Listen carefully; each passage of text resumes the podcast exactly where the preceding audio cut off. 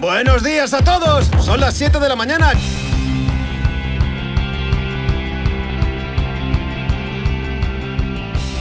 Hola Outsiders, bueno como cada día estamos de nuevo hoy aquí en este podcast daily de aventura y montaña y viajes y todo lo que queráis y de la vida misma, como os digo yo.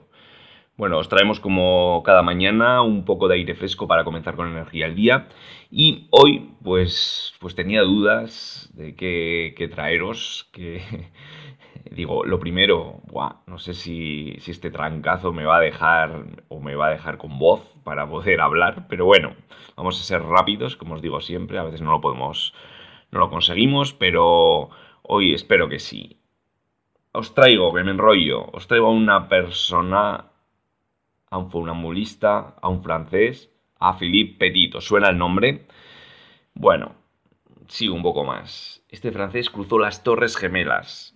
Seguramente que habéis visto una fotografía que lo inmortalizó una fotografía en blanco y negro con él caminando por un cable entre las torres.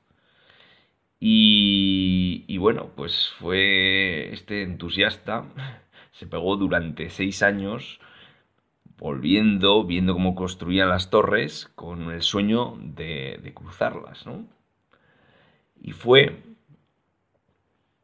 más tarde, después de esos seis años, cuando pues ya consiguió su sueño, que luego fue inmortalizada esta aventura en una película, El Desafío, que inspiró, se inspiró en este irrepetible evento, mm, sobre todo ahora, que no tenemos las torres.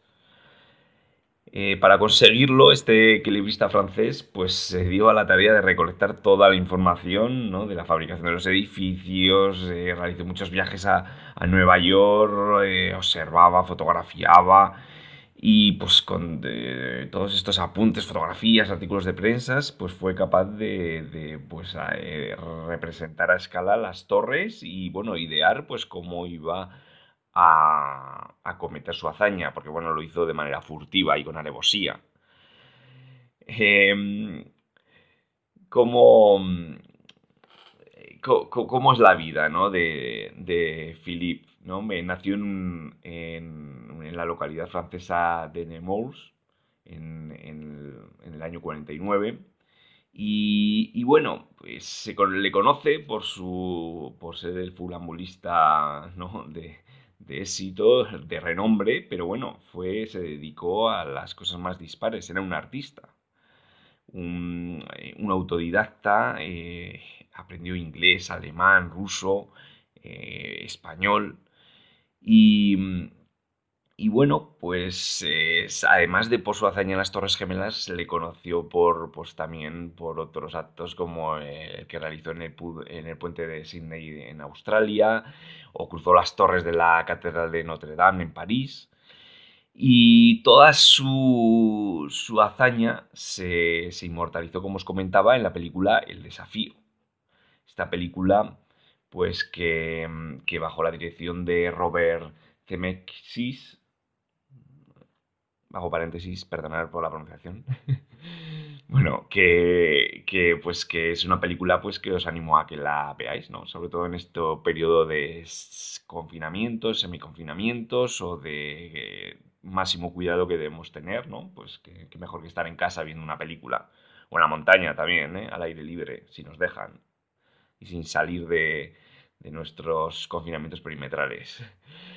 Bueno, pues era lo que os quería yo traer hoy esta historia de Philippe Petit y cómo él, pues valiéndose de un arco y una flecha, pues colocó un cable entre ambas torres y, estuvo pues pasando una y otra vez. ¿Cuántas veces cruzó las Torres Gemelas? Esta es una de las preguntas muy buscadas en, en Internet.